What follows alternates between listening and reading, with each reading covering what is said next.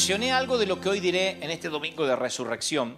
Yo dije que los cristianos celebramos el domingo de resurrección o el viernes santo, pero hay un día en el medio que es el sábado, el día de ayer. Es el día en que Jesús estuvo clínicamente muerto. Jesús sí estuvo muerto clínicamente, un día en que no hubo resurrección, hubo un día que no fue ni el día de la crucifixión ni el día de la resurrección. Es el día en que no hubo respuestas a las oraciones, el día entre la desesperanza y el gozo, entre la confusión y la claridad, entre las malas noticias y las buenas noticias. Es el día sin nombre, el día que no se le llama nada. Si hay una muerte en la cruz y hay una resurrección, ¿por qué hay un sábado en el medio? ¿Por qué Dios necesita hacer dos acontecimientos, cruz y resurrección, y se toma tres días para hacerlo? Esa es mi pregunta, no solo con respecto a la resurrección del Señor, sino con respecto a tu vida y la mía. Si prestas atención, te vas a dar cuenta que siempre que nos pasan cosas, hay un día en el medio. El día en que te sucede lo que te sucedió, luego el silencio y luego la victoria. Siempre la vida es un relato de tres días. Aunque sean dos acontecimientos, siempre son tres días. Y siempre estamos preparados para el primer día y para el último. No nos ayudan a cómo sobrellevar el medio, a cómo sobrellevar el durante. No nos dicen. No nos dicen qué va a pasar durante el trayecto. Y es durante donde a veces nos tardamos más tiempo, porque algunos vivimos o han vivido un sábado eterno, interminable, de dolor, de angustia. Ya no hablo de luto necesariamente, sino una angustia en su matrimonio, con sus hijos, eh, con las finanzas, con el ministerio. El día que Dios te llamó, hablamos de eso hace unas semanas atrás, el día que la zarza arde y el día que vas ante el faraón a decirle, deja, libra a mi pueblo. Pero en el medio, ¿qué pasa? La duda. ¿Será que la zarza ardió? ¿Me habrá parecido? ¿Será que Dios habló? ¿Podré? ¿Seré el hombre ideal para este trabajo? ¿No se habrá equivocado el Señor? ¿No estoy a la altura? ¿No tengo lo que hace falta? Nadie nos dice nada en el medio, hasta Dios hace silencio en el medio. Nos envía a hacer algo y calla. Y no nos volverá a hablar hasta que estemos haciendo lo que nos mandó a hacer. Siempre ocurre así. Y los que quieren que Dios le hable continuamente al día siguiente del día anterior al cual Dios le habló, no le habla y se ponen mal y dicen, no puedo vivir del ayer. Pero la cosa es que siempre que hay dos acontecimientos importantes en la vida, como un llamado y un accionar, también hay un medio, hay un sábado, un día sin nombre, un día en que parece que Jesús está clínicamente muerto. No te responde, tus oraciones parecen que son dirigidas a un cielo de bronce. Y siempre, insisto, siempre Dios hace las cosas en tres días, aunque sean uno o dos eventos. Yo leía las escrituras y repasaba que Pablo escribió y dice, yo les transmití a ustedes lo que yo mismo recibí, que Cristo murió, según las escrituras, fue sepultado, sepultado, perdón, y resucitó el tercer día, según las escrituras. Y luego voy a ver un poco la Biblia y encuentro que Abraham encontró el lugar del sacrificio a tres días de camino, que los hermanos de José son puestos en la cárcel y lo sacan al tercer día, que Raab le dice a los espías que se escondan y que van a estar seguros el tercer día. Esther ora y ayuna y al tercer día tiene una cita con el rey. Cuando José estaba en la cárcel le dijo al copero, dentro de los próximos tres días, el faraón lo indultará y volverá a colocarlo en su cargo. Moisés le dijo a Faraón, tenemos que hacer un viaje de tres días hasta el desierto para ofrecer sacrificios a Jehová. Cuando Israel llegó a Sinaí, Dios dijo, ve y consagra el pueblo y que se preparen para el tercer día. Cuando Israel descendió a la tierra prometida, Dios dijo, esfuérzate y sé valiente, dentro de tres días cruzarás el Jordán. Oseas dijo, volvámonos al Señor. Después de dos días nos dará vida y el tercer día nos levantará y viviremos en su, en su presencia. Es un patrón. Todos los relatos del tercer día comparten una estructura. El primer día hay problemas, el tercer día hay liberación y el segundo día ¿qué hay? aguante. El problema de los relatos del tercer día es que tú no sabes que estás en un plan de tres días hasta que no llega el tercer día. Cuando estás en el segundo día, tú dices, me abandonó el Señor. Los discípulos no saben que viene un tercer día, a pesar de que el Señor se lo dijo. Ellos dicen, Jesús está clínicamente muerto, si no, no hubiesen estado llorando como estaban. No hubiesen, no hubiese, no, hubiese, no hubiese dicho, Tomás, déjame ver si eres tú. Déjame meter las manos en tus, en tus heridas. No están confiando en que va a haber un tercer día. Tú tampoco estás confiando de que va a haber un tercer día. Tú dices, yo sé que Dios me puede sacar del cáncer, pero hay que ver si es su voluntad, porque yo he visto gente que se muere también. Si no estás seguro de que es un tercer día, entonces no lo sabrás hasta que no llegue el tercer día. ¿Cómo sabes que viene un tercer día? Es porque siempre hay un tercer día. Siempre hay victoria. La Biblia dice que en el mundo tendréis aflicción, pero confiad porque yo he vencido al mundo. En otras palabras, la victoria está asegurada. ¿Tiene sentido lo que digo o no? ¿Me siguen? Hay victoria. Porque mientras transcurre el viernes y el sábado, parece que la liberación nunca va a llegar. Es el día del silencio. Es cuando tienes que soltar lo que Dios te pidió que sueltes, pero todavía no tienes la victoria de Dios en lo nuevo, agarrándote Dios de la mano. Y te quedas sin nada. Es el salto al vacío. El salto al vacío es horrible. ¿Quieren que les dé más ejemplos? La espera de un soltero por su pareja y los años van pasando. La espera de un matrimonio que no puede tener hijos. Y ella, de chiquitita, que peina muñecas, viste las Barbies y se casa con el hombre de su vida y alguno de los dos tiene un problema y no pueden concebir hijos. Y vienen y reciben una palabra de Dios de que ella no tendrá infertilidad, que ella no será estéril, que Dios la bendecirá. Y entonces se ponen a trabajar, pero los hijos no llegan. Y esa espera a veces se hace tan agónica, tan dura, que dicen en su lecho, ¿será viejo que realmente vamos a tenerlos? ¿Tendremos que adoptar?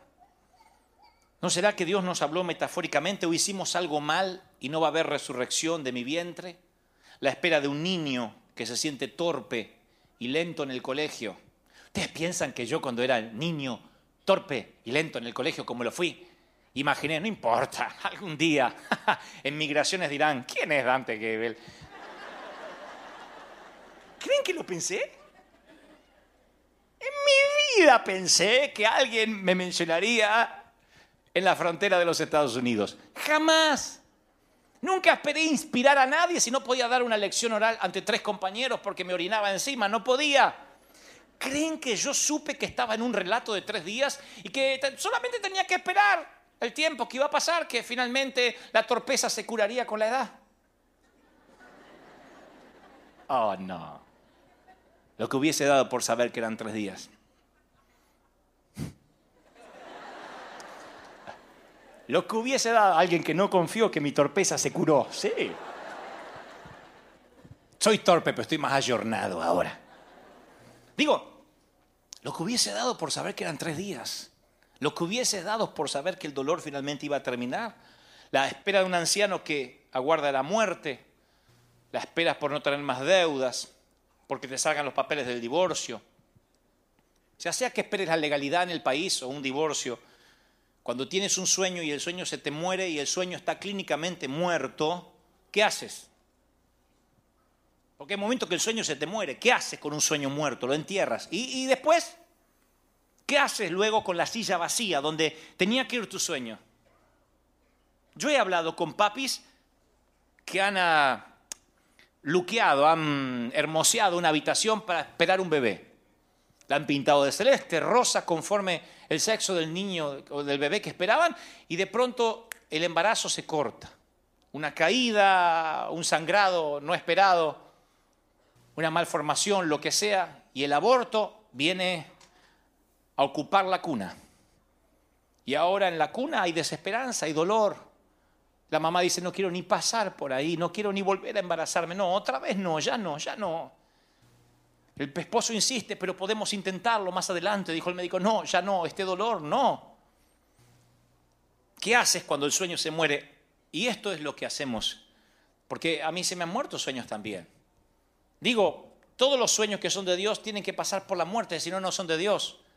De otro modo, Dios no se puede llevar la gloria. Todos los sueños que Dios te da, en algún momento tienen que morir, lo tienes que dejar morir. En algún momento Dios te dice, Abraham, ¿viste el sueño que te di? ¿Cómo se llama? Isaac, es mi hijo. Bueno, sacrifícamelo, pónmelo en el altar. Eso es un modus operandi, eso es un patrón de Dios. Si tu sueño no pasó por la muerte y luego la resurrección, lo más probable es que no sea un sueño divino. Es un esfuerzo, es algo que salió, que te forzaste y se te dio. Pero no lo llames divino si no pasó por la tumba. Todo lo que tiene fuego en el altar es porque primeramente hubo una cruz. No hay Pentecostés si primero no hay cruz. Tiene que haber muerte. ¿Qué significa muerte? Que venimos al altar y decimos, Señor, entrego mi vida, haz de mí lo que quieras y estamos dispuestos a que Dios nos use y todos nuestros sueños, todas nuestras visiones mueren a los pies de Cristo. Allí Cristo toma algunas y dice, bueno, pero yo te he cableado desde, desde que eras niño con estas capacidades. Yo te he dado dones, así que nos vuelve a levantar y restaura nuestros sueños. Pero son ahora sueños que tienen la firma, el endoso como un cheque a cobrar del Señor, diferente a lo que quería hacer antes de conocer al Señor. ¿Me explico lo que trato de decir, sí o no? Eso es permanecer en la fe. Porque algunos, cuando llega el sábado, eligen la desesperanza. Pablo dijo, algunos de ustedes dicen que ya no hay resurrección. Pablo dijo, algunos dicen no va a haber domingo y se acostumbran a vivir así, las cosas no van a mejorar. Esa es una opción. Llega el sábado y si yo ya nací así, a mí me orinó un elefante. ¿Qué querés que te diga? Nací para sufrir, nací para sufrir. Hay gente que le gusta así, ay, nací para sufrir. ¿Nunca vieron gente que se queja cuando respira? ¿Vieron que hay gente que hace... Ah"?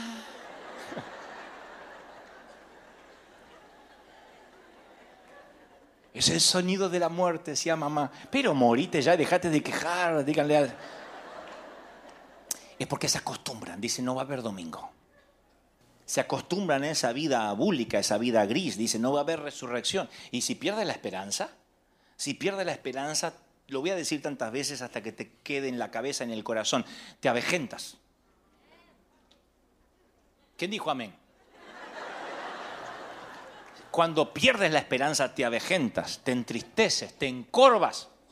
Porque para ver algo a lo lejos tienes que ponerte derechito y decir, allá está mi esperanza. Y acá está todo gris, pero allá está mi esperanza. Cuando no tienes esperanza, ¿a dónde miras? Abajo. Ah, ya sé. Y los ángeles dicen, Señor, ¿quiere que te lo llevemos? No, ocupa lugar. no, ¿para qué? Algunos eligen la desesperanza. Otros eligen, otro eligen el positivismo, que es la fe sin Cristo. El positivismo es la fe sin Cristo, es la negación de la realidad, un optimismo forzado, un optimismo artificial, un triunfalismo falso. Pablo se lo dice a Timoteo, dice, algunos andan diciendo que la resurrección ya tuvo lugar y así trastornan la fe de algunos. En otras palabras, algunos andan diciendo, ya es domingo, ya es domingo, porque esa es la otra. No, a mí me gusta pensar en positivo. Yo he conocido gente así. No, no, no, no, no, no, no. yo no confieso las cosas malas. Entonces no veía a veces la enfermedad, no practicaba la terapia porque no veía la patología. Yo sé que hay un día de resurrección, pero si enferma mi hijo, y a lo mejor le tengo que prescribir, el doctor tiene que darle un medicamento. Porque si no le doy el medicamento, lo estoy perjudicando por negar la realidad. Positivismo, la fe sin Cristo, la fe en la fe no sirve. La fe, la fe es una gasolina y Cristo es el automóvil que te lleva. Pero si te sientas arriba del tacho de gasolina, vamos, vamos, vamos, vamos, no te lleva a ninguna parte. La fe en la fe no, no te lleva a ningún lado. Entonces hay gente que es tan necia que tiene fe en la fe. Yo la he visto. Gente que a mí me ha, cuando yo estoy hablando, yo no soy un hombre negativo, no me considero un hombre negativo. Pero a veces digo, eh, hay que pagar esta deuda, porque no, no, no, no, no hay deuda, no hay deuda, no hay deuda, no hay deuda. No, no, no, no, no, no, no. Yo creo que Dios dice, cuando te dejes hacer esa estupidez y te pongas a orar, te voy a bendecir. No estoy enfermo, no estoy enfermo, no estoy enfermo, no estoy enfermo. No sirve eso, porque hay gente que se muere y llega allá y el Señor le dice, ¿y por qué te moriste? Tú me trajiste, no, la falta de pastillas para el colesterol, ¿por qué no te las tomaste?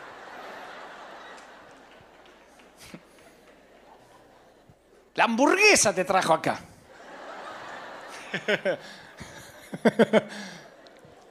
Entonces tampoco sirve eso. Digo esto porque algunos piensan, voy a pensar en positivo. No, no hay que solo pensar en positivo.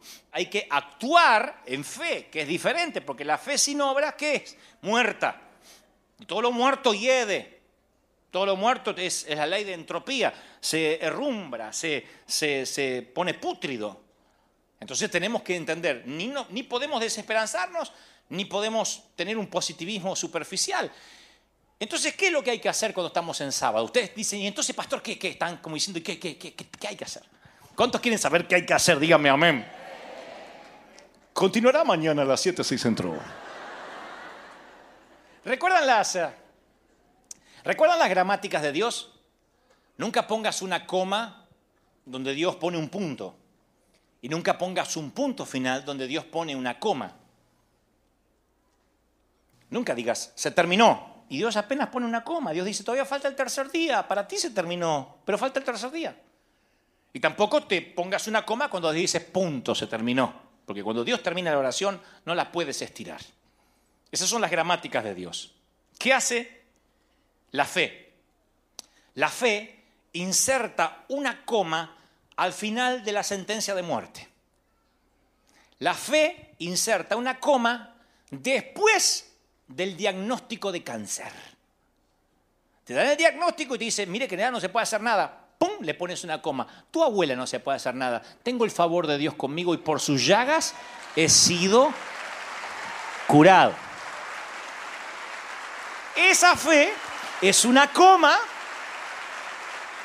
en los que los médicos quisieron poner un punto. Entonces, cuando tu sueño parece que está muerto y está sepultado, no tienes derecho a ponerle un punto final. No puedes. Por definición, el sueño es un designio de Dios y siempre estará más allá de tu capacidad, más allá de tus recursos, de lo que puedas hacer. Si no, no es un sueño de Dios. Si es un sueño de Dios, Él se tiene que llevar la gloria. Y si sientes que tu sueño no ha muerto y ya está sepultado, es porque quizás nunca haya sido un sueño de Dios. Todos los sueños pasan por la muerte y la resurrección, es la prueba final. Si no es de Dios, seguirá muerto. Si es de Dios, va a resucitar. Eso pasa siempre, siempre. Amas a alguien con todo tu corazón y con toda tu alma, a veces tienes que dejarlo morir. Si es tuyo, no se irá. Solteros no se agarran de esto para decir, ah, entonces no le voy a decir nada. Lo que trato de decir es que a veces tienes que permitir que algo esté sepultado para que cuando resucite no quede la menor duda que orgánicamente fue de Dios. ¿Soy claro, sí o no? Hay dos tipos de fe, la fe preventiva. En fe decimos, vamos a orar para que en este viaje nada malo te pase. Vamos a cubrir un vallado de protección a nuestros hijos. Es la fe para que no pase nada malo. Fe que previene. Pero después hay otra fe que es la fe de resurrección. La fe que le faltó a las hermanas de Lázaro. Si hubieses estado aquí, mi hermano no hubiese muerto. La fe de resurrección, Cristo dice, la muerte es un detalle.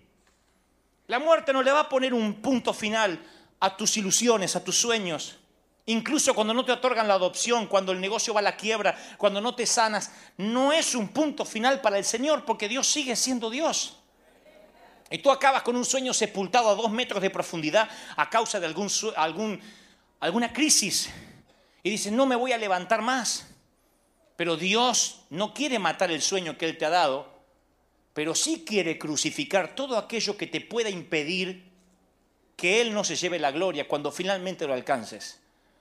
Él no está dispuesto a matar sueños porque es su deporte. Él te dice, ¿qué es lo que tiene que morir para que pueda resucitar y para que sepas que yo intervine? Jesús lloró por la muerte de Lázaro y también lloró por la incredulidad de las hermanas. Convivieron con él, vieron con él y ahora le dicen, Jesús, lo siento, pero la muerte es demasiado, aún para ti. Y Jesús dice, la muerte no es para mí demasiado. ¿Dónde está muerte tu aguijón? ¿Y dónde, oh sepulcro, tu victoria? No hay muerte, no hay nada que pueda impedir lo que Dios quiere hacer con tu vida. Tu sueño no ha muerto, tu llamado no ha muerto, ni tu pecado detiene el llamado de Dios en tu vida. Y tú dices, sí, yo la fregué, la arruiné. No. Porque entonces significaría que el pecado, aún el pecado, tiene más poder que la sangre, que es más poderosa para limpiarte una y otra vez cada vez que te arrepientes. Dios dice, nada va a impedirme que yo te suelte. Nadie arrebata de mi mano los que son míos, dice el Señor. Nadie arrebata a los que son míos. No es que alguien puede y se los puede quitar o arrebatar. Nadie arrebata lo que es mío. ¿Me están siguiendo, sí o no? Esa fe de resurrección, eso es lo que tenemos que aprender. La fe de resurrección. Decir, ¿sabes? Estamos en sábado. Estoy en la etapa donde no pasa nada. Pero voy a tener fe de que va a resucitar. Si no tienes un sábado, no tendrás un domingo. Parece una gran revelación, pero es así. Si no tienes un sábado, nunca tendrás tu domingo. Nunca, nunca, nunca. Ustedes dirán, dices una tontería, pastor, realmente la torpeza no se te fue con la adolescencia. Claro, viene viernes, sábado y domingo, es el orden, ¿cierto? No, no lo es. Yo conozco gente que del viernes saltó al domingo y tan pronto, tan pronto, así de la nada, les apareció el sábado y ese sábado sí es eterno. Yo conozco gente que el viernes estaba allí llorando y de buenas a primera o ganaron la lotería o heredaron una iglesia. No estaban capacitados, no tenían llamado, pero tenían el apellido correcto y heredaron la iglesia porque tenían el apellido. Y entonces el apellido les daba derecho a que su vida de un viernes se transformara en un domingo y empezaron a gastar, a dilapidar, a hacerse los señores, a echar gente porque tenían el apellido de un viernes a un domingo. Tú los ves y dices, wow, no tuvieron proceso, Dios los bendijo de la noche a la mañana. Búscalos hoy. ¿Saben dónde están? En un sábado que no se termina. Yo prefiero el sábado en el medio, que es más rápido. El sábado orgánico es más rápido. El otro, el otro que viene por la fuerza es horrible. Dale a tu hijo todo. Cada vez que te pide una consola de jueguitos, sal rápido, rápido, rápido, rápido a Best Buy y cómprasela. Si te pide juguetes, dale todos, porque después se puede traumar. Dale a los televisores que quiera y cuando diga, papá, quiero un celular nuevo, corre y le traes un celular nuevo. Ay, no, quiero bajar más aplicaciones y cómprale, dale una tarjeta de crédito y te diré lo que tendrás. Un muchacho viviendo un eterno domingo de resurrección. Todo lo que quiere, le baja, baja. Y yo te diré lo que pasará luego. Cuando ese muchacho se haga hombre o se haga una mujer, vivirá frustrado y frustrada en un sábado. Porque la vida no es, lo quiero y lo tienes ya. Siempre tiene que haber un sábado en el medio. Tienes mucho dinero para darle a tus hijos, dile que trabajen para ganárselo, aunque pudieras darle el dinero. Dile que se esfuerce, le estás haciendo un bien. Dile, esfuérzate. No le regales dinero porque dice, no, es que como estoy divorciado y yo quiero de alguna forma compensar que no estoy, no compensarás con dinero tu ausencia haz lo que trabaje, que se esfuerce, que se lo gane. Haz lo que no es ser mal padre, es entrenar a alguien para decirle, hey, la vida es un relato de tres días. Hay viernes, hay sábados y hay domingos. No siempre es viernes y domingo. La crisis y la victoria, la crisis y la victoria. Ese es el evangelio barato que nos están predicando por televisión. Hermano, si estás en crisis, haz un pacto y toma la victoria. Y la victoria a veces no viene. Porque un cáncer se tarda en ir. Nosotros tenemos uno de los niños que a veces le agarra un sarpullido, algo en la pierna, y se tarda un mes, dos meses en irse. ¿Y qué vamos a decir? ¿Que Dios nos abandonó? ¿O vamos a creer que hay una fe de resurrección? Aunque la promesa se tarde, espérala, porque ciertamente vendrá. Vendrá, porque Dios lo ha dicho. Ciertamente vendrá. ¿Cuántos dicen amén? El credo de los apóstoles dice que Jesús descendió al infierno, al Seol, el día del sábado. Eso creemos. ¿Saben qué creo? Que sorprendió a los ángeles, porque los ángeles contemplaban todo, el nacimiento de Jesús. Los ángeles solo veían al Hijo de Dios, como lo describe Juan en Apocalipsis, como un príncipe, con sus cabellos blancos, sus ojos refulgentes, sus pies bruñidos de bronce, oro en su armadura. Ese es el rey que se pasea por los cielos. ¿Saben el shock que habrán tenido los ángeles cuando Dios elige una muchachita de 16, 17 años virgen con un marido carpintero para que viniera a nacer en un pueblito olvidado llamado Belén? ¿Qué? Los ángeles se preguntan entre ellos, ¿estás seguro que esto es un plan de Dios? ¿El rey en pañales? ¿El rey en manos de un carpintero? ¿El rey en manos de esa muchachita que ni otros hijos tuvo ni tiene experiencia? ¡Qué shock habrá sido ver al rey, al creador del universo en pañales! ¿Y qué me dicen de verlo haciendo muebles en la carpintería? Gabriel dice, hey Miguel, tienes que ver esto. Mira, pensar que esas manos formaron al hombre. Pensar que esas mismas manos nivelaron las montañas. Ajá. Y mira, sufriendo con una silla. La pata no le está quedando bien. Bueno, recuerda que está hecho hombre. Sí. Pero no puedo creer que el rey esté en una carpintería. ¡Qué shock!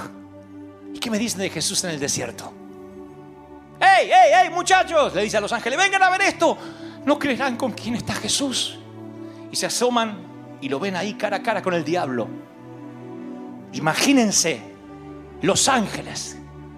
Cuando ven que el diablo se le acerca, el instinto es... ¡Ah! Y Dios dice... "Shh". Y el diablo... "Ey, si eres el Hijo de Dios, haz que esta piedra se convierta en pan. Parezco Jack Sparrow de los Piratas del Caribe. Es el mejor diablo que me sale.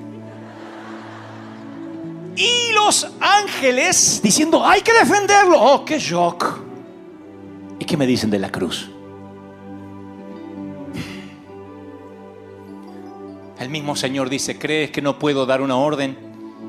¿Y legiones de ángeles vendrían en mi ayuda? Un chasquido de dedos.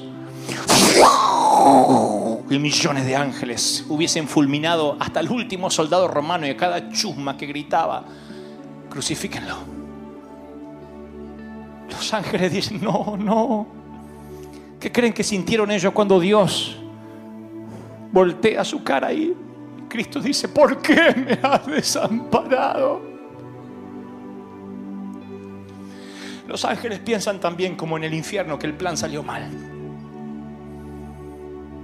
Pero no fue ni Belén, ni la carpintería, mucho menos el desierto o la cruz, lo que conmoverá al cielo. Cristo demostrará que es un príncipe cuando todo el cielo el sábado lo vea bajar al infierno. Cuando él, cuando él entra al Seol y los demonios ¡ah! se corren y él toma las llaves de la vida y la muerte y se vuelve a encontrar con aquel bocón que vio en el desierto y le dice, no toques a mis hijos porque ahora han sido redimidos. ¡Wow! ¿No es el sábado el gran día entonces?